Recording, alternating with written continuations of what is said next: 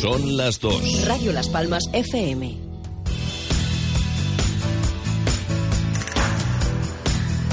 ¿Qué tal? Saludos, buenas tardes. Estamos en la sobremesa del domingo y momento para la tertulia con folía de tenderete o...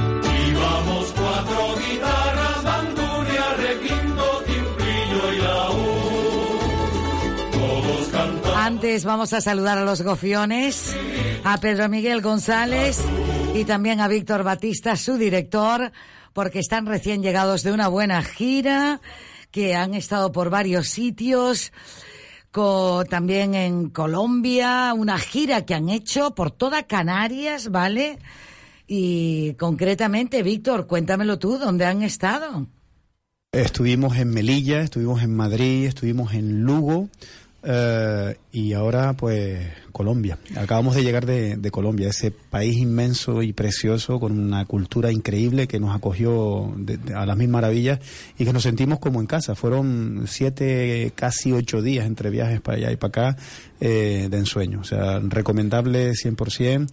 Eh, y después, sobre todo, también por la acogida que esta música ha tenido allá también. Venimos muy contentos de la participación que tuvimos en Medellín. Esto, esto se debe sentir algo especial porque yo tengo que decir que ustedes eh, llevan en vena la música, la música popular, la fusión y el laboratorio. Por esa manera de que el, que el no paran en, en este. Hablamos, ya no hablamos de nuevas tecnologías. Las tecnologías también las llevamos nosotros en la mente, ¿no? Y entonces siguen siempre trabajando y ensayando con eh, cómo será eh, en los partidos de fútbol, diríamos aquello, cómo son los entrenamientos, cómo serán los ensayos eh, en la casa de en la casa de los cofiones, Pedro. Bueno, intensos. Ahora mismo están siendo muy, muy intensos en todos los aspectos que rodean a este nuevo espectáculo que yo bueno, recomendamos efusivamente a todo el público porque no se van a encontrar con los cofines habituales.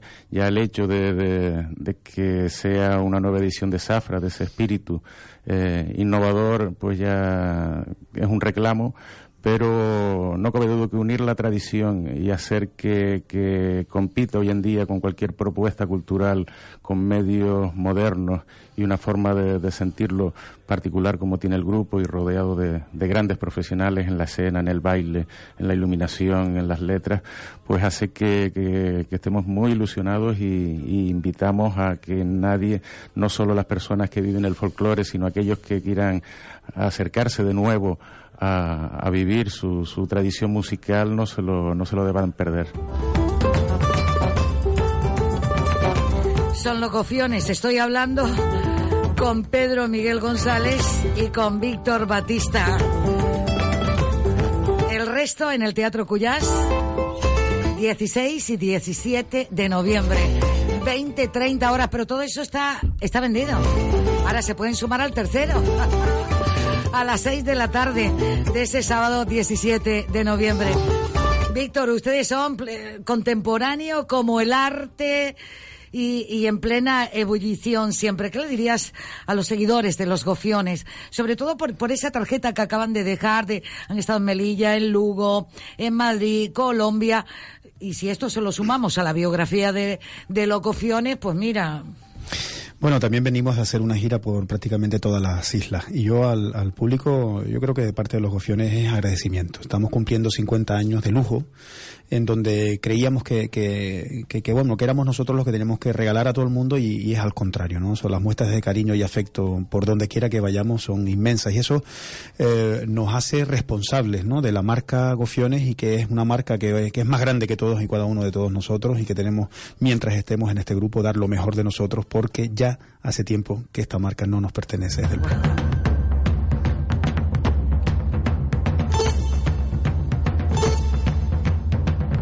Yo no sé cuánto, cuántos discos se ha- han sacado al mercado entre lo que hay dentro de, de- de todo el sistema digital de la radio y lo que también está en la biblioteca particular para seguir dando esto y más. Oye, desearles muchísimo éxito, que sigan siendo eh, tan buenos embajadores y tan humildes como siempre, dando las gracias al público, a la gente que le sigue pero somos nosotros también quien les da las gracias a ustedes por llevar nuestro acento, nuestra idiosincrasia, nuestra música, nuestros instrumentos y esas habilidades que tienen de herramientas en la garganta para cantar. Víctor, tú como director musical, ¿eh? Al resto también por la coreografía y por hacer codo a codo esta buena piña que son los gofiones y esta marca registrada, sin duda. Chicos, muchísimas gracias por estar aquí una vez más, por subirse de nuevo al Teatro Cuyás y dentro de poco tendremos que hablar por la tarjeta de Navidad, claro. Sí, sí, está- Que no puedo, no puedo evitarlo, no puedo evitarlo, ¿no? La Navidad está encima ya. y- Está a la vuelta de la esquina, sin duda, ¿no? Y es una cita habitual con todos ustedes. Gofiones, con el artículo, llegan los gofiones al Teatro Cuyás. Gracias, Víctor. Gracias, Gracias. Pedro. Gracias, y gracias a gracias a todo el grupo, ¿vale? Gracias, gracias.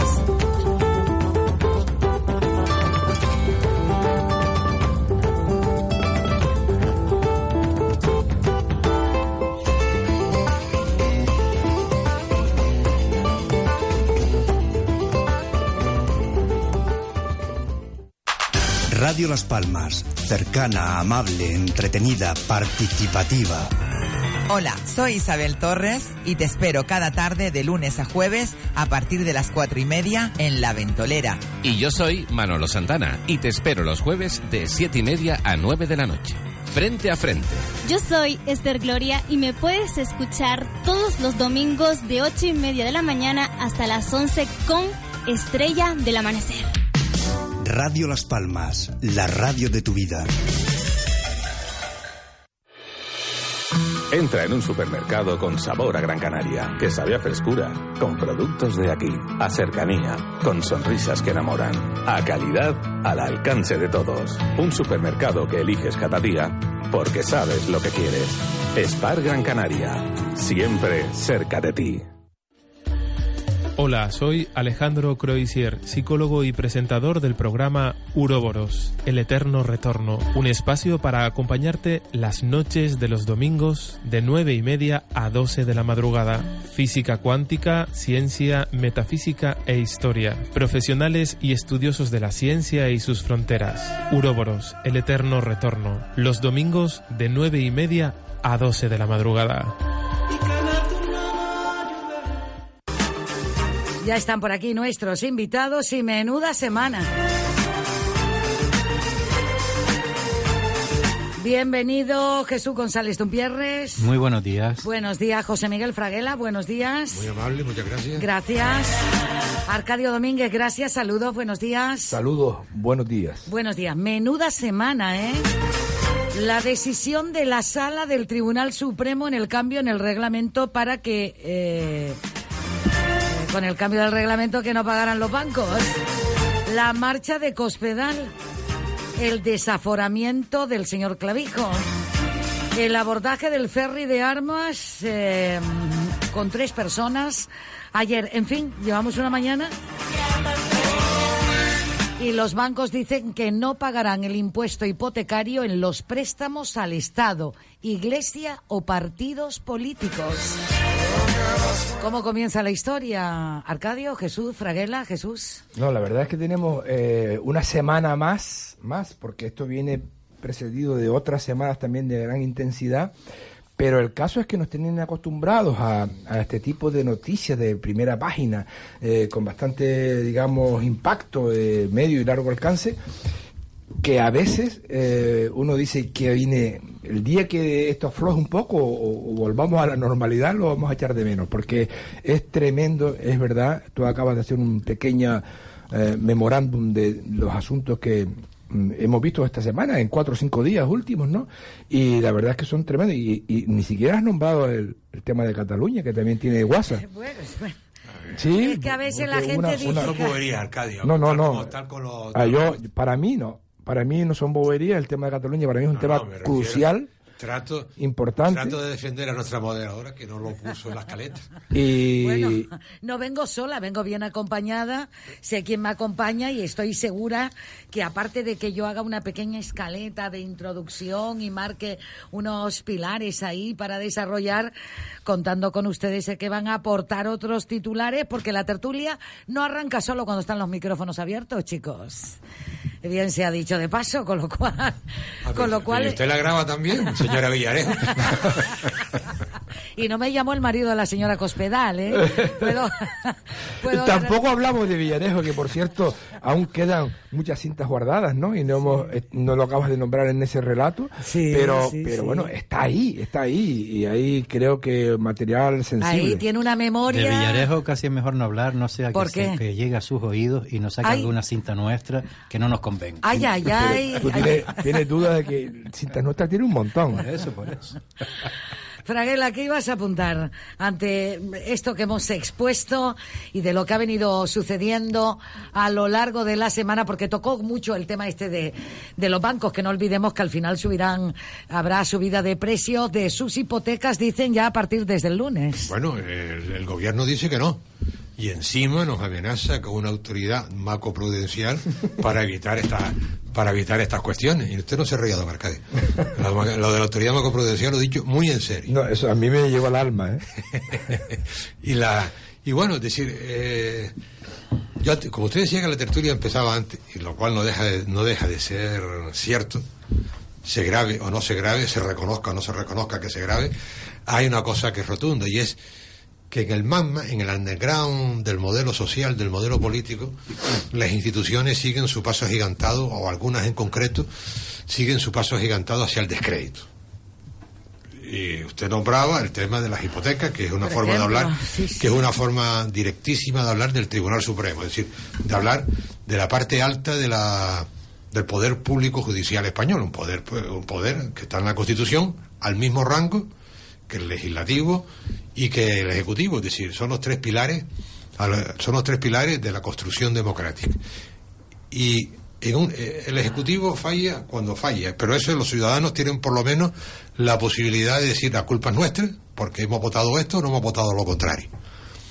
El legislativo es igual, es decir, el legislativo también los ciudadanos tienen capacidad de tomar decisiones al respecto. El problema es que tenemos un poder, un poder judicial que hemos delegado la soberanía nacional en primera instancia, que son la ciudadanía, la hemos delegado en la resi- residenciado en el Congreso de los Diputados, y allí el Congreso de los Diputados y el Senado, junto con el gobierno de turno, pues se ha dedicado al chalaneo, a las cuotas. Es decir, pues tú pon- pones cuatro, cuatro jueces, cuatro magistrados en el Tribunal en el, en el Consejo General del Poder Judicial, tú pones X porque tu cuota es distinta y mire y las minorías están reclamando también una cuota más pequeña, etcétera. Es decir, pues eh, hemos hecho una chapuza tremenda. Chapuza que solo la podríamos mejorar ¿Cómo? pues privatizando el consejo el, el poder público el poder público judicial y dándole a los jueces la capacidad de que ellos nombren pues a sus representantes en el Consejo General del Poder Judicial como el, como el Congreso de Diputados como el Senado lo han hecho muy mal la única posibilidad es resolverlo como se ha resuelto en otros países con otras estructuras distintas como es un poder público que los ciudadanos decidan quiénes en determinadas circunstancias. Estados Unidos, por ejemplo, no estoy diciendo ninguna ninguna cosa rara, ni muchísimo menos. Es decir, los jueces en Estados Unidos los eligen la ciudadanía. Y aquí vamos a tener que buscar el mismo modelo porque estamos ya dándonos a entender, estoy hablando de la cúpula, de la cúpula judicial, pero que son los que deciden después a qué, a qué juzgado va cada juez en última instancia y cuándo tiene que y cuándo tiene que dejar el juzgado prácticamente, pues eso hay que cambiarlo. Y si al día, igual que en, en España, el Poder Ejecutivo ha tenido un, un cierto descrédito y el nacimiento de partidos alternativos al anterior bipartidismo tiene que ver con esta afirmación mía, ahora hay que, hay que meter mano urgentemente en el Poder Judicial. Jesús, le he visto a usted ahí Sí, no, no, yo que a la estoy, yo que exposición. estoy, sí. estoy completamente asombrado de que el Poder Judicial español, que tiene una antigüedad y una trayectoria enorme y un reconocimiento enorme, tenga que ser cambiado ahora, según el señor Fraguela, porque no haya sabido gestionar un caso específico y concreto. Y voy a decirles por Si te cuento si, más, me deja, si me deja, yo a usted lo, lo escuché con una suma atención, porque de usted aprendo yo mucho. Pero déjeme usted ahora, aunque no aprenda, déjeme que yo me exprese en aras de la libertad de expresión, no para que usted aprenda. Vamos a ver. ¿Cómo que no? Que Sí, no, no. Pues, si usted, aprendo, pues si hombre. usted quiere aprender, aprenda también. Haga usted lo que usted, lo que usted crea. Pero no interrumpa, hombre. Vamos a ver. El Tribunal Supremo, en mi opinión, y en este caso de las hipotecas, lo único que no ha sabido gestionar bien han sido los tiempos. Porque, y esto ya lo hablamos la semana pasada, si mal no recuerdo, una sentencia y otra contradictoria sobre el mismo asunto, sobre el impuesto, en vez de llevar lo que hicieron el, el lunes día 5, en vez de hacerlo sin sacarla a la luz pública, pues sacaron primero las dos sentencias contradictorias y luego cuando se vieron cogidos dice pues ahora tenemos que reunirnos para unificar criterios. Pero no debemos olvidar en esto que el señor Fraguela tanto quiere ahora modificar el poder judicial, no debemos olvidar lo siguiente. La, lo que ha decidido el Tribunal Supremo es única y exclusivamente lo que estaba recogido en el reglamento de los actos jurídicos documentados en el segundo párrafo del artículo 68. Y eso es lo eso es así y qué hubiera ocurrido si el Tribunal Supremo dicta una sentencia en contra de una legislación que está vigente. Bueno, entonces sí que hubiera tenido razón el señor Fraguela de decir, oiga, esto hay que cambiarlo porque esto no puede ser. Pero lo que se limitó es aplicar la ley. Y no debemos olvidar de quienes desde el ámbito de la política y de todos los colores se han rasgado las, vestiduras y han echado fuego por la boca diciendo que cómo el cliente va a pagar. Bien, esto es una cuestión que está recogida ahí desde el año 1995. Lo repito, 1995. Y hasta el lunes pasado, ningún partido político, de ningún signo, es más, todos, de todos los signos, lo que hacían era aumentar ese impuesto en sus respectivas comunidades autónomas. Desde el Partido Popular al Partido Socialista, a Podemos, que también ha tenido su parte en la comunidad autónoma de Aragón. Es decir, que cuando hablamos de estas cosas podemos echar la culpa y decir, y mire, yo reconozco que en esto soy uno de los afectados porque si hubiera votado lo contrario el Tribunal Supremo, me hubiera recuperado unos miles de euros que tenía ahí puestos. Pero no es el caso. El caso es que entonces hablar de esto y luego aquí nos hemos vuelto locos con la medida del gobierno. Yo quiero, si me permiten, decir unas palabras sobre la medida del gobierno porque a mí me parece que eh, mm, no es lo más eh, adecuado a la situación actual. El impuesto ese, es decir, pagar 3, 4 o 5 mil euros solamente porque una escritura se registre es una inmoralidad. La pague el banco o la pague el cliente. Es una inmoralidad. Y si eh, se rasga todo el mundo las vestiduras, lo que tenía que haber hecho el gobierno, las cortes en su conjunto, el Poder Legislativo y el Ejecutivo es decir, señores, suprimimos este impuesto. ¿Por qué? Porque decir, ahora no lo pagan los ciudadanos, ahora lo pagan los bancos, parece que queda bien, pero mire, los bancos, que no son tontos, y la banca, para bien o para mal, siempre gana, los bancos van a buscar la manera de que lo que ellos tienen que pagar como ese impuesto lo repercutan al cliente pues con alguna otra tasa, alguna otro, otra cuestión o subir el tipo de interés y si le interesa bien y si no, no. Es es decir, que yo creo que la medida no ha sido la más acertada y entiendo que lo que se tenía que haber hecho es suprimir ese impuesto, porque no es un impuesto, vamos a ver, es justo y parece razonable que yo pague un impuesto de circulación porque utilizo las carreteras para llevar mi coche. Eso es justo. Y hay una serie de impuestos. Oye, pues yo tengo que pagar la tasa de basura porque yo deposito la bolsa por la noche en un contenedor y pasa una señora y se la lleva. Pero por inscribir un acto que no tiene, no tiene repercusión para nada, ni en el banco ni en el cliente, es decir, no tiene absolutamente nada, ese impuesto tendría que desaparecer. Pero desde el año 1995 hasta el lunes pasado, nadie había pensado que ese impuesto tenía que desaparecer. No, al contrario, tenían que aumentarlo del 1 al 1,5 en muchas comunidades autónomas. Rasgarse las vestiduras por esto me parece un disparate. Y me parece un disparate criticar al Tribunal Supremo cuando el Tribunal Supremo lo que ha dicho es, oiga, si la ley dice eso, yo no me puedo salir de ahí. Sí, yo, Estamos a la espera de conectar con Fran para hacer la conexión. Pero adelante. No, no, yo estoy totalmente de acuerdo con la- el razonamiento que hace, eh, histórico también, que hace Jesús González de Pierre. No estoy, de acuerdo, eh, muy- no estoy tan en acuerdo con el planteamiento de Fraguela que nos llevó un poco a, a la justicia norteamericana y a la elección de jueces a través de un procedimiento distinto. Yo hasta, hasta, hasta el otro día, el sistema jurídico español gozaba de un cierto respeto y una cierta credibilidad y ahora mismo está en entredicho. Pero esto es una novedad. Este- es que lo, lo único nuevo que hay aquí es este, este asunto, este lío que han puesto, evidentemente, eh, hay alguna viñeta por ahí humorística con a la justicia con los pantalones eh, eh, en los tobillos, ¿no? Lo han puesto un poco eh, en ridículo. Pero esto también tiene mucho que ver la propia actuación, y digo actuación porque eh, incluso sobreactuación del presidente del gobierno que salió ese mismo día por la tarde para poco más o menos decir, mm, en plan... eh, eh, pues no sé. Eh, Capitán Trueno. Muy peronista, muy peronista, para que me entiendas tú que eres muy, muy en estas cosas sabes bastante, al estilo de, de- del peronismo, decir, aquí ya nadie más va nunca a cobrarle al pueblo este dinero, no sé qué, no sé cuánto. Ese, ese discurso demagogo de Pedro Sánchez el otro día ha venido a embarrar completamente un análisis mm, sosegado de la situación, que la situación es la ley hipotecaria española, que está como está, que se puede cambiar, estoy muy de acuerdo con que se elimine ese, ese impuesto, ¿por qué no? Que se elimine ese impuesto, que, que es un poco, yo creo que es bastante gravoso, que en casi todos los países es bastante inferior, aquí es el, mm, el 70% de los gastos de la constitución de la hipoteca, en los otros países no llega ni al 1%, es una barbaridad. Donde además incluso dentro de lo que se llama actos jurídicos documentados, pues están gastos de hipote gastos de notaría, gastos de gestoría, registro, tasación. Esto eh, eh, hay que hacérselo mirar, pero no es culpa de los jueces. ¿De Los quién ju- es entonces? De la propia ley hipotecaria del año 95, que como bien explicaba ahora Jesús, Sí. esto viene mm, siendo Felipe González presidente del gobierno de España cuando se pone esta ley eh, en circulación. Y si se quiere modificar la ley, que se modifique. En, en lo que ha hecho Pedro Sánchez esta semana, a mí, yo siento vergüenza ajena. Eso no se hace.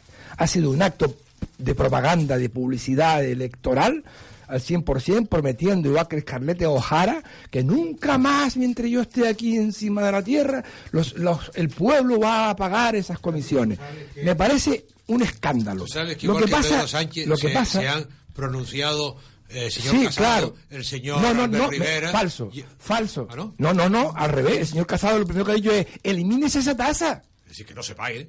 No, no, que, sí- que es distinto. Es que tú, es que estamos, no hagas trampa. Vamos a ver, una, ¿qué, qué es lo que ha hecho eh, el presidente del gobierno? Que paguen los bancos, que son los ricos, los poderosos. Eso es demagogia. Eso es un truco barato. ¿Por qué? Porque los bancos están dispuestos a pagar ese dinero, que por cierto, quien lo cobra son las, las haciendas de las comunidades Ya autónomas. anunciaron, perdón Arcadio, ya anunciaron que el lunes suben las hipotecas. Claro, entonces los bancos lo dicen, ah, usted que quiere pagar". que yo tengo que pagar, yo tengo que darle a la hacienda local este dinero. Pues muy bien, se lo cobró a la persona que me viene a pedir el préstamo. Si usted me viene a pedir un préstamo, este, este préstamo tiene estas, estas características, el precio del dinero es este, y el precio de la firma de esta hipoteca, pues eh, llevan gastos de, notaría, de, de registro, y esto lo va usted a pagar y lo va a pagar el ciudadano. Entonces, la salida de pata de banco del señor Sánchez es para hacer solo mirar, y aquí hemos tragado todo. Yo estoy asombrado cuando vi al día siguiente los titulares de los periódicos, empezó por la prensa canaria, ¿no? Mm, Carrera 7, La Provincia y todos los prensa de España, porque los miré todos, todo el mundo estaba encantado de la vida porque además al día siguiente, cosa que es mentira, al día siguiente ya el ciudadano no tenía que pagar los gastos de la hipoteca, sino que son los banqueros, los ricos. Eso es un daño, eso es un daño, primero, a la inteligencia de las personas, en segundo lugar, a- al, de- al debate político. ¿Por qué pasan estas cosas? Por lo que antes decía eh, Dulce María cuando empezó esto, como hay tantas cosas, hay tantos calderos al fuego, hay mm, tantos asuntos pendientes, hay tantos casos, que bueno, pues ahora saco yo por elevación, coloco esto ahí arriba en, en- en- en el techo Y despisto. y despisto mucho al personal. Eh, tardaremos mucho en ver la materialización de ese encomienda del gobierno, que lo único que hace en definitiva es decir, no le carguen usted al hipotecado este dinero de esa manera directa, es lo que ha hecho el gobierno, pero todos sabemos, vamos a ver, no, somos tontos, algunos hemos leído y escribido y he- hemos pasado por la escuela. Eh, mm, todos sabemos que al final eh, del, del discurso este, en la, en la formalización de una hipoteca, esos gastos el banco no lo va a sacar de, de su, de su propio beneficio, sino aumentará, claro, es que es lógico. Si me permite Tenemos un- a Fran también esperando. Sí, un, un apunte Sí, un solamente apunte, a sobre esto. Eh, a mí de la, de la medida del presidente Sánchez sobre esto, lo que ya me da, y reconozco que me da coraje, es que queden exentos los bancos del, del impuesto con los partidos políticos, con la Iglesia y con el Estado. Es decir, que si, se, si siguiendo la, la teoría de Arcadio de que los poderosos son los que tienen que pagar, pues mire, los poderosos son los que menos van a pagar. Es decir, que estamos exactamente en la misma casilla de salida. Una tomadura de pelo. Eh, Fran López. Buenos días. Buenos días, Fran. En la periferia. Uy, está en la graciosa. Sí, sí, en la periferia, pero en la graciosa. Y el viento apenas te deja, te deja entrar el sonido, ¿eh? Qué gracioso. Espera un minuto. A ver, enseguida, a ver cómo nos vamos a ubicar. Está cerca del muellito, de la playa francesa. ¿En qué zona estás? De Caleta de Sebo casi para dirigirme a, A Pedro Barba. a Pedro, pero no sé si llegaré. Súbete, súbete a la montaña que está arriba de... Lo que hizo lo que hizo el presidente del gobierno de España fue, ¿ustedes recuerdan a Cospedal cuando difirió el pago de Bárcena?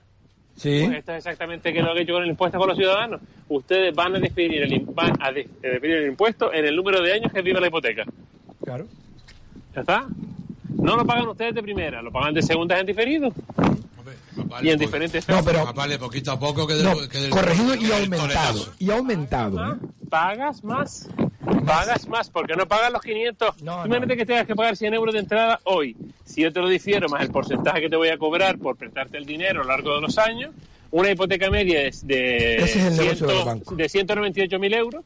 A 30 años, al final le pagas al banco 450.000 euros. Pues haz la proporción con el impuesto, a ver cuánto le pagas al, al, al gobierno, al banco. De Además, se recogen los titulares que los bancos pagarán el impuesto desde este sábado, pero también preparan la subida de precios de sus hipotecas eh, ya para el lunes. no, no- no hay nada más fácil para un banco que, que tiene encima de la mesa unas peticiones de crédito, decir, bueno, ya lo vemos la semana que viene.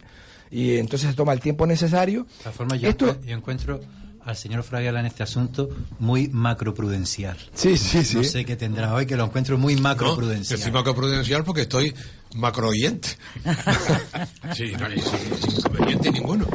Pero si me haces un invite a que deje, a que deje la macro, la macroprudencia como, como, como oyente, yo creo que ustedes están haciendo un discurso correcto, pero a favor del oleaje, sin darse cuenta de que el oleaje ha cambiado. Ustedes han hecho un- A ver, a ver, explique esto. Están- están- Un yo- concepto yo- nuevo. Yo estoy, yo estoy acompañado aquí de unos magníficos surfistas o surferos que sobre, esto, ¿no? que sobre que, Ay, ay, que que- sobre la ola cabalgan muy bien, hacen la, hacen la ola magníficamente. Pero creo que no se está dando cuenta de que la ola está cambiando de dirección, la ola va en una Eh. dirección absolutamente contraria.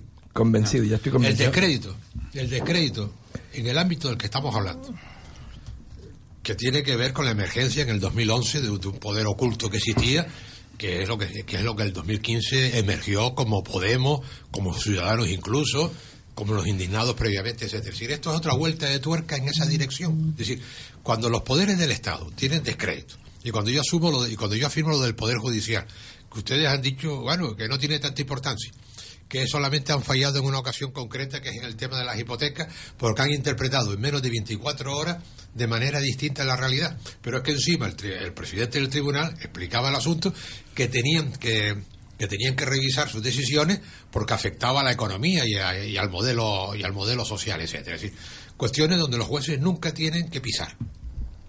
Pero es que también este, hay una reciente sentencia que dice que un dirigente político español, nos guste o no nos guste, tuvo un juicio injusto.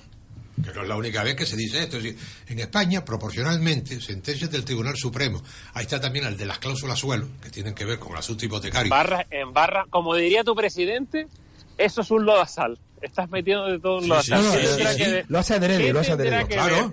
Pero perdóname un segundo, lo que no tiene nada decir- que ver con lo que estamos hablando. Ah, no tiene absolutamente nada que ver, justificación. pero si tú lo quieres mezclar, hecho- lo hecho- puedes Oye, mezclar sin problema. El hecho que Claro, te dejamos hablar. Permíteme, o sea, cuando permíteme que no confunda, que es lo que yo quiero. no ¿A confunda el que no te interrumpamos con que lo que estás diciendo tiene algo que ver con lo que estamos hablando. A Sí, hay una, hay una Bueno, cuestión. bueno, permíteme sigo- sigo de oyente y un no pasa absolutamente un nada. No, no, porque estás también participando. A ver No, iba a no absolutamente Jesús. nada. Sí, sí, sí, Yo vamos- puedo- estar vamos a ver. totalmente de acuerdo con que mis compañeros de tertulia manifiesten el desacuerdo, pero no puedo estar absolutamente de acuerdo con que impidan que yo manifieste lo que ellos presumen el desacuerdo. No, pero yo sí me gustaría hacer un- ver, una cosa sí, pequeñita. claro. Vamos a ver. De todos he sabido, quienes lean la prensa y lean las y, y lean también entre líneas, que hay una campaña nacional orquestada en contra de las instituciones del Estado. Desde la mo- déjeme terminar, déjeme terminar. Desde la monarquía, el poder judicial, el poder legislativo y es una campaña orquestada cuyas eh, ramificaciones parten de un partido político en concreto que se llama Podemos. Bien, el señor Fraguela se hace eco, en mi opinión, porque es lo que estoy viendo semana tras semana que estamos aquí, se hace eco de esa campaña y la quiere tra- traer a esta mesa de tertulia para decir ese es el descrédito de la, del Poder Judicial, ese es el descrédito de la monarquía, ese, perdón, Como- déjeme, como ter- inciso déjeme pequeño, no, terminar. dijiste que ibas a hacer un inciso. Ese, los míos- esos, mis incisos pequeños son así. Así que déjame, ah, no, déjame yo no lo terminar. sabía. Sí, Que no, hay, no, que, explicarlo, hay que explicarlo. Ah, bueno, mis entonces- incisos pequeños son así. cambia el inciso. Entonces, eh, Cambia el inciso y es una interrupción. quienes, escuchen ver, al señor. Fraguela tienen que saber y ser conscientes que él participa en esta campaña de descrédito y desprestigio a las instituciones que conforman el Estado español con el ánimo de, pues parece ser, por lo que decía hace tiempo eh, respecto a Cataluña, de la instauración de la República.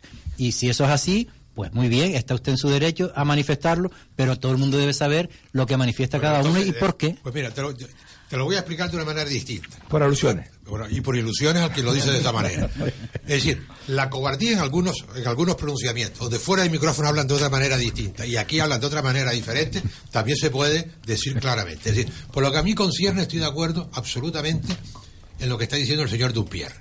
¿Existe esa campaña? Indudablemente. Yo he hecho referencia al año 2011, a los indignados. Yo he hecho referencia al año 2015, la emergencia de partidos nuevos en España. Naturalmente que existe, naturalmente que existe. Yo no participo de esa campaña, lo que sí hago referencia a que existe. Y hago referencia en el sentido de que el descrédito que está por debajo del nivel de superficie de lo que se observa, es decir, las corrientes subterráneas de opinión pública de vez en cuando emergen o hacen erupciones, que es una forma de emergencia, pero con más, con más virulencia. Y eso empieza a suceder. Y que el Poder Judicial español en estos momentos no tiene un descrédito social, creo que los cuatro que estamos aquí lo podemos aceptar. Más allá de que yo ponga tres ejemplos, cuatro o cinco. Y que, vienen curvas a ese respecto. Que la monarquía en España en los últimos años ha tenido problemas y ha obligado incluso a la abdicación de un rey, creo que tampoco es discutible. Eso ha sucedido. Es decir, que antes aquí hemos hablado del asunto de la falta de credibilidad del presidente del gobierno de España actual. Aquí, en otros momentos hemos estado hablando cerca, cercanamente, como el anterior gobierno de España, pues contra, utilizaba de una manera torticer- torticera contra sus propios nombres, sus propias personas, a fondos reservados, la dimisión de, de Cospedal que tiene que ver con esto, el espionaje al señor, al señor Arena por sus compañeros, etc. Una auténtica verbena del PP o del PSOE, lo que queramos. En ese caldo de cultivo, hay una cosa que es evidente, es decir, el descrédito en las instituciones se abre paso de manera cada vez acelerada. Y esa es mi afirmación. Yo no participo de esa campaña, pero sí participo de esa comprensión de los hechos. Es decir, y estoy advirtiendo que si, que si las estructuras clásicas del Estado siguen fallando como escopetas de feria, pues claro que vamos a tener una subversión del, de- del actual modelo establecido, sin ninguna duda. Y, y estoy responsabilizando a los fariseos que están en el templo. Y llegará alguien que con el látigo lo saque. Bueno, Fran, ante esto, Yo es que después de- panegírico que acaba de decir José Miguel, poco me queda decir, salvo un pequeño detalle. Él estaba hablando antes de la, de, de la efervescencia de los, de los partidos nuevos del 15M, de Ciudadanos y demás. Pero fíjate, algo debe haber en el aire acondicionado del Congreso de los Diputados, algo debe haber que todo el que se entre ahí dentro sea burguesa. Lo único que no cambia es la forma de vestir. Pero la situación en la que entró es totalmente distinta a la situación en la que está ahora. totalmente distinta. Por eso a lo mejor Uno se, unos han, del Congreso? han comprobado, han comprobado que lo que decían para las personas que no se no eran de fiar cuando vivían en casas que la mayoría de los ciudadanos españoles no nos podemos permitir, ya eso para mí ya es válido, porque he hecho ese acto, protegiendo a mi familia, que estoy todo lo que tú quieras y todas las excusas que quieras poner, pero has comprobado que lo que has dicho no lo has cumplido. Porque podías haberlo hecho y podías haberte quedado donde estaba o no haberlo dicho desde el principio o decir, mire señores, me he equivocado o yo pensaba que era una manera o era de otra, o los mismos que ven que, el, que ahora este se raja las vestiduras porque el, el Tribunal Supremo ha dado la razón a los bancos, en las comunidades autónomas que son las que modulan el impuesto, muchos de ellos lo han modulado al alza, porque tú podías haber en tu comunidad autónoma, en tu ámbito competencial, eh, modularlo en un beneficio del 99%, del 99,9% como Canarias tiene el impuesto de sucesiones y donaciones. ¿Por qué no lo has hecho? ¿Porque no te ha dado la gana o porque es una fuente de ingresos? Entonces, lo que yo creo que va haciendo ahora, entre todos, es que, mire, lo que no, es, lo que no puedes hacer es que yo salgo y digo una cosa y cuando me giro, o tres días anteriores digo totalmente la contraria. O cuando estoy en la capacidad de modularlo, no lo modulo o lo aumento. Que es las declaraciones que ahora está sacando casi todo el mundo diciendo que su propia comunidad autónoma lo que hiciste fue subir el impuesto en lugar de eliminarlo, bonificarlo o suprimirlo, porque es igual de injusto cuando lo creó Felipe González que ayer. Pues el resumen o cuando es, yo pagué el cuando pues el resumen es descrédito en las instituciones. Pero eso, lo que tú no puedes hacer, eh, José Miguel, es presentarte para hablar de limpieza, pureza y castidad cuando tú no eres ni limpio, ni casto, ni puro. Habla de lo que eres. Eres limpio, habla de limpieza. Eres puro, habla de pureza. Eres casto, habla de castidad. No hables de las tres cosas si las tres cosas no las tienes. Bueno, ¿y tú a mí de, qué me ¿de qué me dejas hablar entonces a mí? De lo que tú quieras, de lo que tú seas. Si eres limpio, que eres una persona limpia, habla de limpieza. Pero si no eres limpio ni casto ni puro, no puedes hablar de las tres cosas al mismo tiempo. Porque no eres la Santísima Trinidad. Así de simple. Yo creo que va siendo hora que todos escuchemos la realidad, no lo que a mí me gustaría escuchar cuando yo me siento, me subo y digo, voy a hacer esto, y lo digo por cualquier partido. Pues, Fran, completamente, pues, Fran, completamente de acuerdo contigo. Estás hablando no del descrédito de las instituciones, si quieres retiro ese concepto. Estás hablando del descrédito absoluto de las élites. Y cuando, es que hemos y cuando las élites están abrumador, ah, bien, hemos bajado un nivel pues abrumador en todos los dirigentes claro. políticos, Naturalmente, todos, de todos pues los partidos, del- no tiene nada que ver los, los dirigentes lo de los partidos de los perfecto. años final de los 70 y 80 con los que tenemos Pues actualmente. por eso hablamos del que descrédito, hablamos del descrédito de las élites y ha sido transferido al descrédito de las instituciones. Nada que ver. Claro, pues ya están. Vamos a cambiar de tema. Estamos en la tertulia. ¿Cómo han visto la marcha de la señora Cospedal que primero dijo que eso iba mm, del partido pero que no dejaba su escaño, luego al final sí, en fin, el, el tema de las conversaciones con Villarejo que de repente tiene hasta alguna grabación nuestra de la tertulia de un Pierre, yo que sé. Seguro que la tiene, pero lo de Cospedal es como lo que ocurre siempre con los entrenadores de fútbol.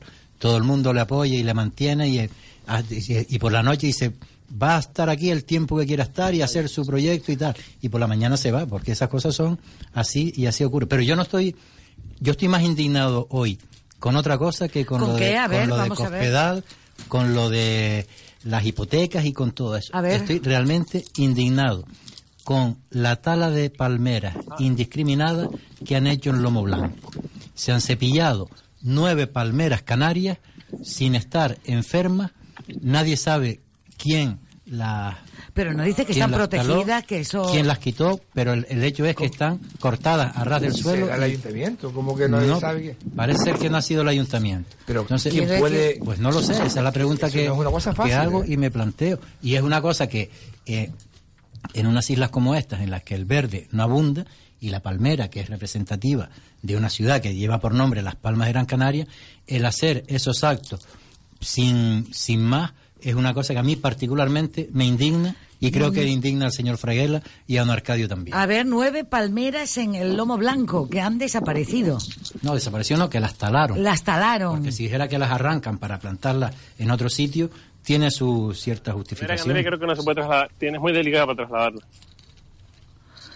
Pues eh, dejamos esto también sobre la mesa y cómo ven el desaforamiento del presidente del gobierno de Canarias. No han parado de recordarle el, el caso Grúas. Ahora parece que se debe enviar creo de que nuevo ayer, a creo la que ayer llegó un container de clines a, a Tenerife. No cabe ninguna duda que País llegó secando ayer, el sudor. pero estábamos hablando de la señora Cospedal, cuando, que era la pregunta que nos hacía la Ay, bueno, sí, pero una vez que el- Dumpierre el respondió, indign- cambia el otro. indignado Dumpierre nos hizo hablar, quería hablar de Palmera, No, pero yo, perdón, yo hablé de Palmeras porque el señor Fraguela, al comenzar la, la tertulia de hoy prácticamente dijo que la moderadora daba la escaleta, pero que después No, cada uno sacaba yo. el tema que le parecía. No, eso no lo dije sí, yo. sí lo dijo, sí lo, di- dijo. Lo dijo ella. No, lo caso. dijo, lo no, dijo no, no, no, no.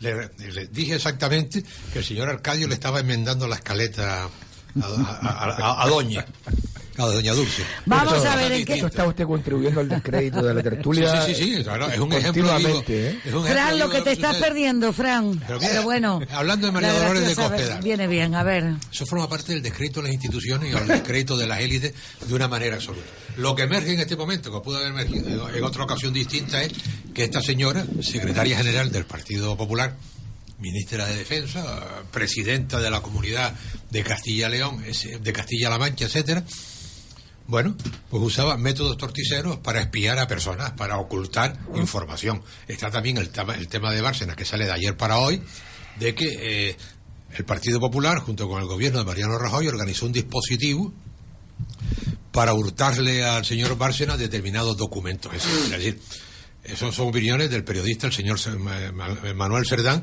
que ha tenido una vida intensísima descubriendo chapuzas dentro de las instituciones españolas. Esta puede ser una más y, su- y- suele siempre acertar. Publique donde lo publique.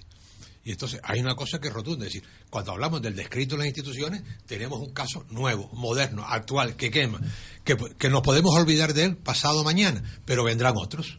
Y el problema es que cada vez esto está en una aceleración mayor y por eso yo estoy defendiendo la hipótesis, antes de hacer la tesis, de que el descrédito de las instituciones nos va a jugar una mala pasada, es decir, descrédito de élite y descrédito de instituciones. Ese es el albor de un cambio de régimen, que no estoy diciendo que sea, yo no lo preveo que sea para hoy y para mañana, en absoluto. Pero con, con- con los líos que hay desde la monarquía, de los gobiernos, de los partidos políticos principales, etcétera, y, de- y del, y del Tribunal Supremo, se están dando pasos agigantados y acelerados para que a medio plazo, 15, 20 años, este sistema se devorone por sí solo. Fran López. Yo lo que te preguntaba es que tú das ve- veracidad a lo que dice solamente Villarejo sobre Cospedal o sobre todo lo que pueda tener Villarejo. Sobre, lo Porque que, sobre, el- sobre, sobre sí, todo, sobre todo lo que puede tener Villarejo, eso es extensivo a todo lo que ha grabado. Incluida la ministra de ahora, aunque esté en una comida claro, relajada. pues claro. Pues yo no te he oído nombrar a la ministra para nada, sino Es que simplemente... quieres la que ha es que, lo, es que lo de la ministra es un tema mucho menos importante. Lo Mira, que, la lo que yo ministra, debería- lo que deberíamos tener en cuenta es, creemos a alguien, creemos a alguien que está en prisión preventiva, que se ha dedicado a grabar a todo el país y que extorsiona sí, a la sí, porque a grabó todo antes de estar en prisión preventiva, que es el problema. Vale. Es decir, Pues si y lo creemos, es- tenemos la que cuestión aplicar es- el rasero Fíjate tú si lo creemos o no lo creemos, Sí, el Partido Miguel, Popular. de- déjame terminar, No, no, no, déjame empezar. No, no, déjame terminar a mí. Si lo crees, deberías hacer extensivo a todo el mundo. Y, lo- y el mismo sacrificio que ha hecho Dolores de Cospedal lo podía haber hecho la ministra hace tiempo. Y todos los que sepan, porque eso lo saben todo el mundo, los que pueden tener al- algo relacionado con ese señor. por- porque más tarde o más y el temprano. antiguo portavoz del Partido Popular que se llamaba ese Casado. señor es utilizar todo lo que tiene para decir, si yo voy al suelo, caen todos conmigo, porque como no es la, la amenaza de tenerlo y enseñarlo no me ha servido para salir de prisión, pues bueno, ya que vamos, todos vamos a caer todos juntos. Pues mira, pues, pues, pues será el héroe que nos hará limpiar este sistema. A ver, Que nos hará que el área sea puro. Arcadio. A ver, yo, cre- yo creí cuan- que habíamos pasado página ya cuando cuando trajo mm, el señor Dumpierre el otro tema del lomo blanco, que me parece que yo de esto no lo sabía, pero bueno, eh, yo creo que por falta de información igual no se puede seguir habla- hablando de este asunto, pero veo que insiste, insiste mucho el señor Dumpierre, el señor Fraguela con el descrédito de las instituciones.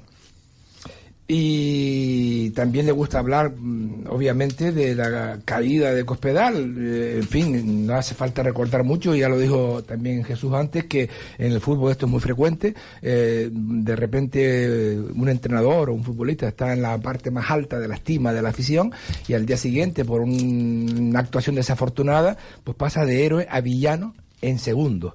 Bueno, en la política estamos viendo algo parecido. La señora Cospedal, mientras tuvo poder, eh, pues Así que la fue política y el fútbol es lo respetada. mismo. No, no, no, no. Algo parecido no es lo mismo. Parecido, O sea, semejante. pero a ver, ¿por qué no mm, te pones mm, tranquilito ahí? Deja que Sí, yo termine de hablar. Parecido y porque, semejante. porque, estás coño como si estuvieras, eh, mm, como si supieras lo que voy a decir a continuación. Mira, vamos a ver. Los que atacan a las élites, cuando se convierten en, cuando llegan a la élite, eh, ya resulta que a, a las élites no hay que tocarlas. Esto es un mensaje especialmente dirigido a ti con cariño y afecto. El descrédito de las instituciones, sí, de aquellas en las que yo no gobierno. Cuando yo gobierno, esa institución está estupenda. Cuando yo no estoy, cuando estoy fuera del gobierno, mira, a mí lo que me repatea, eh, para terminar rápidamente, me repatea es que yo lanzo una cantidad de, digamos de soflamas y de, y, de frases despectivas con las instituciones y después digo es que las instituciones están desprestigiadas, están de... Pero, pero- pero es que, eh, claro, es que tú no has hecho otra cosa que desprestigiarlas. Yo participo, si quieres, de este debate, pero yo no quiero contribuir ni un segundo a, a que este debate tenga la categoría que tú le quieres dar. Las eh, instituciones, pero, las instituciones, no eres responsable las de lo instituciones y las corporaciones no se pierden el crédito de la noche a la mañana. No es como el futbolista ni es como el entrenador eso, de fútbol. exactamente. No es así. Es mucho más lento Eso es. en el tiempo. Ahora, cuidadito con lo que estamos sembrando. Porque eh, efectivamente eh, el partido que está en tu estima, en tu afecto, el que tú votas, ha venido sembrando durante años eh, pues mucha eh, mm, crispación, mucha crispación. eh, con titulares muy, eh, en fin, de este tipo. Y entonces ahora, a ver cómo recogen esa vela, ¿no? Este es el, tema que estamos tratando. Ahora mismo no se puede, con dos palabras, decir que esto está muy mal porque por, por culpa de los que están gobernando ahora. No, esto es un tema que si usted levanta la, que a usted nos ha enseñado aquí de ampliar el zoom y ver un poco cuál es el panorama mundial de la política, sabemos que estamos en momentos de cambio y que esto está ocurriendo en todos los sitios. Punto. Pues más, más, No. para el pie. No, no, para el pie no. Estoy, estoy, estoy justamente eh, desmontando su empeño en presentarnos a nosotros aquí esta mañana, que aunque las instituciones están totalmente desacreditadas por culpa de, de, de los que están gobernando en estos momentos. Y, Y- entonces y yo digo, yo digo, no, no, y yo digo entonces, eh, ¿quién está contribuyendo más ahora, ahora, eh, hablo de ahora, al desprestigio, por ejemplo, de del gobierno de España? En estos momentos. Sí, sí, del, del consejo, del consejo de Ministros, sí. Pues seguramente el- al desprestigio del Consejo de Ministros de estos momentos, los que más pueden estar contribuyendo son los que están dentro del Consejo de Ministros. Correcto. Déjeme- déjeme correcto. decir- Una vez dicho- pero una vez dicho esto, una vez dicho esto, forma parte de que el desenlace del desprestigio sigue creciendo. Vamos a escuchar Fraguela Don Ha Pierres. entrado con un eslogan que era No estamos desinflamar solos. la situación. Pues si da igual, y la está pues si poniendo, yo no estoy defendiendo este gasolina anterior. al Yo lo que estoy afirmando, y creo que no me estás entendiendo, No es eso mismo, es advirtiendo, ¿Tú me has entendido a mí? sí, Ah, yo me alegro. advirtiendo, Entonces, advirtiendo, si no te explica bien. advirtiendo estrictamente de que vamos por el camino de que el descrédito de las instituciones ¿Qué va? sea No, pero hay, vamos a ver, hay A una, ver, hay una cuestión que es la siguiente. El descrédito de las instituciones, de las personas o de quien sea, cuando se fomenta y se busca a propósito para tumbarla, es posible que encuentren una reacción contraria en mucha gente, que es posiblemente lo que pueda ocurrir también. Y les voy a poner un ejemplo de esto que de, de lo que estaba comentando Arcadio. Vamos a ver. El partido Podemos tiene ahora una iniciativa que consiste en declarar, fíjense lo que, lo que, lo que voy a decir, declarar víctimas, no ya víctimas del franquismo, ni víctimas de la guerra civil, ni víctimas del terrorismo, sino víctimas de la transición. Ustedes, ustedes se imaginan, se imaginan el- eh, a qué extremo hemos llegado de chifladura, de decir víctimas, pero así en genérico, de la transición. No es el ciudadano que tenga algún problema con la justicia o con la administración y ejerza su derecho a, reparar ese daño que le hayan podido hacer, sino ya como una cosa genérica, como ha- han habido víctimas del terrorismo y víctimas de la del franquismo, víctimas de la civil, pues ahora una cosa nueva que se llama víctimas de la transición. ¿Cuál- Bueno, pues tendrá usted que pre- preguntárselo a, a la ¿Eres tú gente que... No, yo lo estoy afirmando Con lo cual porque... deberías de explicar sí, en qué- sí, qué sí, sí, consiste. bueno, pues consiste en una chifladura. Porque, Pero cualquier chifladura. No, no, pues la chifladura, usted tiene capacidad para No, pero vamos a buscarla ver, Tú estás afirmando Sí, que sí, sí, existe sí, esa víctima de transición. Hay una Estás propu- calificándole de chifladura. para mí es y una yo te chifladura. solicito que expliques ¿Eh? qué chifladura es Pues exactamente. esa es una chifladura ¿Pero la que... han- conoce o no la que- conoce? no, no, conozco el titular, pues yo no tengo tiempo tampoco de leer Ah, entonces tú ahora estás aquí. No, la- no, la yo, yo estoy aquí como quiera estar. haciendo Puedo- con la puedo- chifladura del Puedo titular, leer ¿eh? titulares o profundizar. Me da lo mismo. No se preocupe usted por eso, que yo en estas cosas me, creo que me sé manejar. Vamos a ver. Pues te Entonces, recomiendo macroprudencia. bien, pues voy a te- tendré- yo solo tener Hemos bastante. comenzado ya hoy con una macro Sí, que no sí, ve. sí, a sí. ver, Don Pierre. Pero que eso me parece que va en, en esa línea de perversión que es el descrédito a las instituciones, pero a las instituciones democráticas, ¿eh? a las instituciones que nos dotó la Constitución que votaron los españoles. Y dentro, que no debemos olvidar, porque a veces la gente se olvida, dentro de la Constitución que se votó el 6 de diciembre de 1978, están esas instituciones a las que mucha gente está buscando el descrédito, como son la monarquía, el poder judicial, el poder legislativo y el poder ejecutivo. Y entonces eso está todo englobado ahí. Cada uno que saque conse- consecuencias y conclusiones, de lo que de lo que estoy planteando. Bueno, que, ah, claro que hay que sacar conclusiones, evidentemente. Es decir, las instituciones fueron votadas, algunas fueron que no, no- fueron creadas nuevo porque prácticamente existían. Eh, eh, antes, eh, las Cortes Generales se convirtieron, se convirtieron en el Congreso de los Diputados y el Senado, es decir, que con las Cortes franquistas, el- la monarquía ya existía, luego se revalidó y el gobierno también existía. Es decir, que las cosas, el, y el Poder Judicial también existía antes, es decir, y lo que se, se constitucionalizó todo ese bloque. Y eso no tiene nada que ver con que el buen uso o el mal uso o prestigia o desprestigia indistintamente. Y entonces No, se puede, lo, se lo que puede estamos desprestigiar, calificando se puede desprestigiar con el buen uso también. Claro, a ver, bien.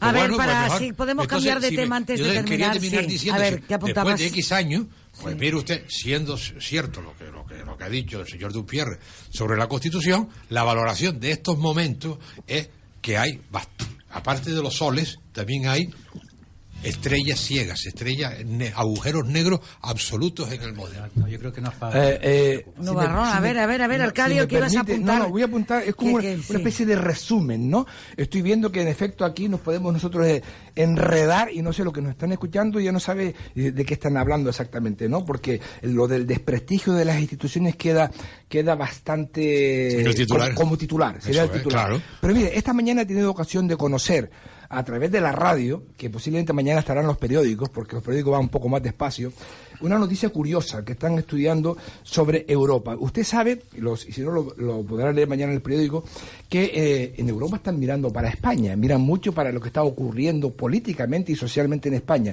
Y solo hay a los europeos dos asuntos, dos asuntos que le interesan de España. A ver, dos Arcadio, asuntos ¿cuáles son? De manera muy destacada. Después ya todo lo demás que nosotros no- que hemos hablado aquí esta mañana, pues son mm, cosas locales nuestras, ¿no? Uno, Cataluña. Preocupa muchísimo. Y dos, Franco. En estos momentos, el desenterramiento de Franco. La exhumación, querrás decir. Los 40, desenterramiento de Franco. Tú, tú llámale en plan fino para que la gente no te entienda. Pero yo para que la gente lo entienda. En 40 días tiene el gobierno para sacar a Franco de la tumba. Y eso es desenterramiento. Y a ver a, a dónde va a ir con el cadáver, porque esa es otra película. Con la momia. Vamos a ver con la momia a dónde va a ir. Bueno, pues estos dos asuntos, y tenemos que verlo nosotros también, son los que en Europa dicen, esto, ¿qué pasa en España? Pasan estas dos cosas.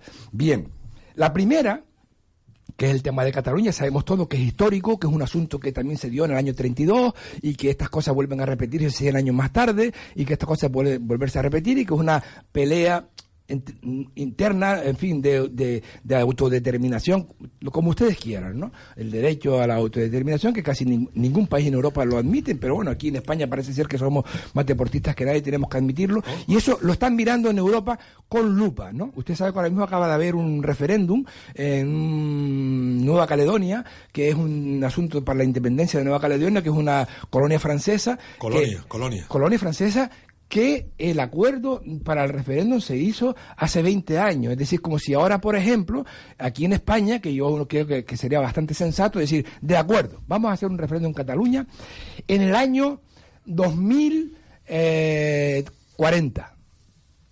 Y entonces ya se acabó el, el problema y en el 2040 nos volvemos a ver en el campo de juego y hacemos un referéndum. Esto aquí no hay inteligencia política para hacerlo. Pero iba al resumen. El- ¿Realmente ustedes creen que el desenterramiento de Franco era necesario? Este, este tema... Imprescindible. Pues, esta es la vaina. O sea, justamente los europeos no lo entienden. Él dice imprescindible. Fraguela, usted, señor Dompierres. Vamos a ver. El, El soterramiento del Valle de los Caídos. La exhumación de Franco no creo yo que estuviera en la prioridad de ningún ciudadano español, que muchos de ellos, fíjense ustedes, que muchos de ellos ya ni siquiera recordaban ni sabían de esa figura. Que lo que han hecho ahora es recordarla y ponerla en alza. De cuando- moda, está de ponerla- moda. Ponerla de moda cuando era una cosa que estaba ya Es decir, prácticamente No finiquitada. podemos aceptar en una democracia que el dictador que rompió la democracia en España, que hizo un paréntesis de más de 40 años, tenga honores permanentes en un monolito de Estado. Los honores se lo está dando el propio gobierno actual. Por eso que- Eso solo quienes Perdón están dando los honores. Tener el Valle de los Caídos como un monumento Mira, especial para el eh, señor Franco mira, es inadmisible Yo estuve, en hasta, democracia. yo estuve hasta viviendo en Madrid dos años y nunca, se, he nunca se me ocurrió ir al medio de los caídos. El medio de los caídos está allá afuera. No, está al lado del Escorial. mire, en la Plaza Roja de Moscú está el señor eh, Stalin allí en cuerpo presente. ¿Y? Lenin. Lenin, Lenin, Lenin, Lenin, sí, está en cuerpo presente. Coño, coja- cojan a Franco y colóquenlo en la plaza de, en la Puerta del Sol. Bueno. Eso es lo que va a hacer la familia, ponerlo Claro. al modelo. Claro. Yo creo que, vamos a ver, esto dan, comparar a Lenin con Franco tiene guasa, querido alcalde. Yo ya, no, no. Tiene mucha guasa por tu parte. No, no. Parece, lo, has, has insultado, has insultado a todos aquellos que creían aquello de las famélicas legiones. Vamos a ver. Varias de la tierra. Fíjense, lo de, lo de lo de Lenin, que tú ahora hagas aquí, te rom- Al lado, te al lado, de, al lado de Franco, al lado de Franco, una cosa que vale de Stalin, pero de Lenin al lado de Franco, hombre, no hay comparación, Lenin- no hay comparación de ningún tipo. Mire, cuando- hombre, cuando- es que es inaudito que tú hables de las dos personas en el mismo No, renglón. no, simplemente lo que Y tú- con la misma lo lengua. que estoy diciendo, cuando- lo que estoy diciendo Sí, sí, es yo que creo que estás diciendo. No, lo que estoy diciendo es que esta necesidad que tú planteas aquí con esa contundencia, Sí. yo te la rechazo. Es que es falso. ¿Por qué? Porque yo tengo un hijo de 40 años y no sabe y, y, ¿y quién coño era Franco. Es decir, Franco, Franco es está, un está en un valle, en un valle retirado por completo de la civilización allá arriba. ¿Qué necesidad teníamos nosotros de estar ahora de- Porque no tú se y yo puede, discutiendo porque no se tema? puede saltar un Vamos dictador. a exprimir el mire, tiempo vamos- que nos queda poco. a A ver. Jesús, y luego vamos para con que, para que vean cómo son las cosas estas por ahí fuera. En Francia, hoy, actualmente, el presidente Macron está tratando de hacer un homenaje al mariscal Petain. Por la Primera Guerra Déjeme- Mundial, me, no por la deja, me Segunda. deja terminar, por favor. Y el mariscal Petain fue el colaboracionista, el presidente del gobierno de Vichy, colaboracionista con los alemanes en la Segunda Guerra Mundial. Y el, el presidente actual del gobierno, Macron, dice pues, a este hombre hay que rendirle un tributo porque hizo por Francia cosas que no hizo un ciudadano normal y corriente. El señor Fraguela, muy avieso, y permítame la expresión, saltó diciendo por los méritos de la Primera Guerra Mundial. Vamos a ver. verdad, ¿no? Es la Eh, verdad. pero mire, Sí, que está en el fondo. Era Pero- pero- a título sí, sí, de pero- Señores, nos pero- queda pero- minuto y medio. mire. A ver. Franco fue un militar republicano muy importante porque era general Hasta que se alzó. de la. República. A Claro, ver, claro, pero por- a lo mejor, claro. a lo mejor eh, mutatis mutando y puede hacerse lo mismo con Franco, ya que usted está empeñado en exaltarla ahora últimamente. A ver Que- que nos que vamos. no- Fran no López, tienen. que apunte. Yo creo, mira, yo tengo 42. Y a mí ese Ah. señor ni, me- ni siento ni parezco porque no lo, yo no lo pasé por él. Yo creo que hay que pasar, cerrar el capítulo, cerrar la historia, porque si no vamos a seguir pensando lo mismo. Y esto, dentro de poco se cumplirán 100 años del, del, del 36. Señores, Me dará poquito y no Nos sirve de vamos. mucho. Estar siempre rebuscando lo mismo. señores, nos vamos, pero tengo Vamos, una- vamos a arreglarlo. Vamos a intentar arreglarlo. Un momentito, hablaba Jesús González Dumpierre sobre las palmeras. Me puse en contacto rápidamente con Inmaculada Medina, que lleva parques y jardines dentro de las Palmas de Gran Canaria. Y me decía que no pertenecía al ayuntamiento, que eso pertenecía al cabildo dentro del recinto universitario o en la zona del Lomo Blanco. Dice, te informo que estas palmeras han sido taladas por red eléctrica con autorización del cabildo. Así que eh, el responsable tendrá que explicar los motivos de esta tala y no el trasplante. Espero eh, en este aspecto que eh, quede bien informada ante esta situación.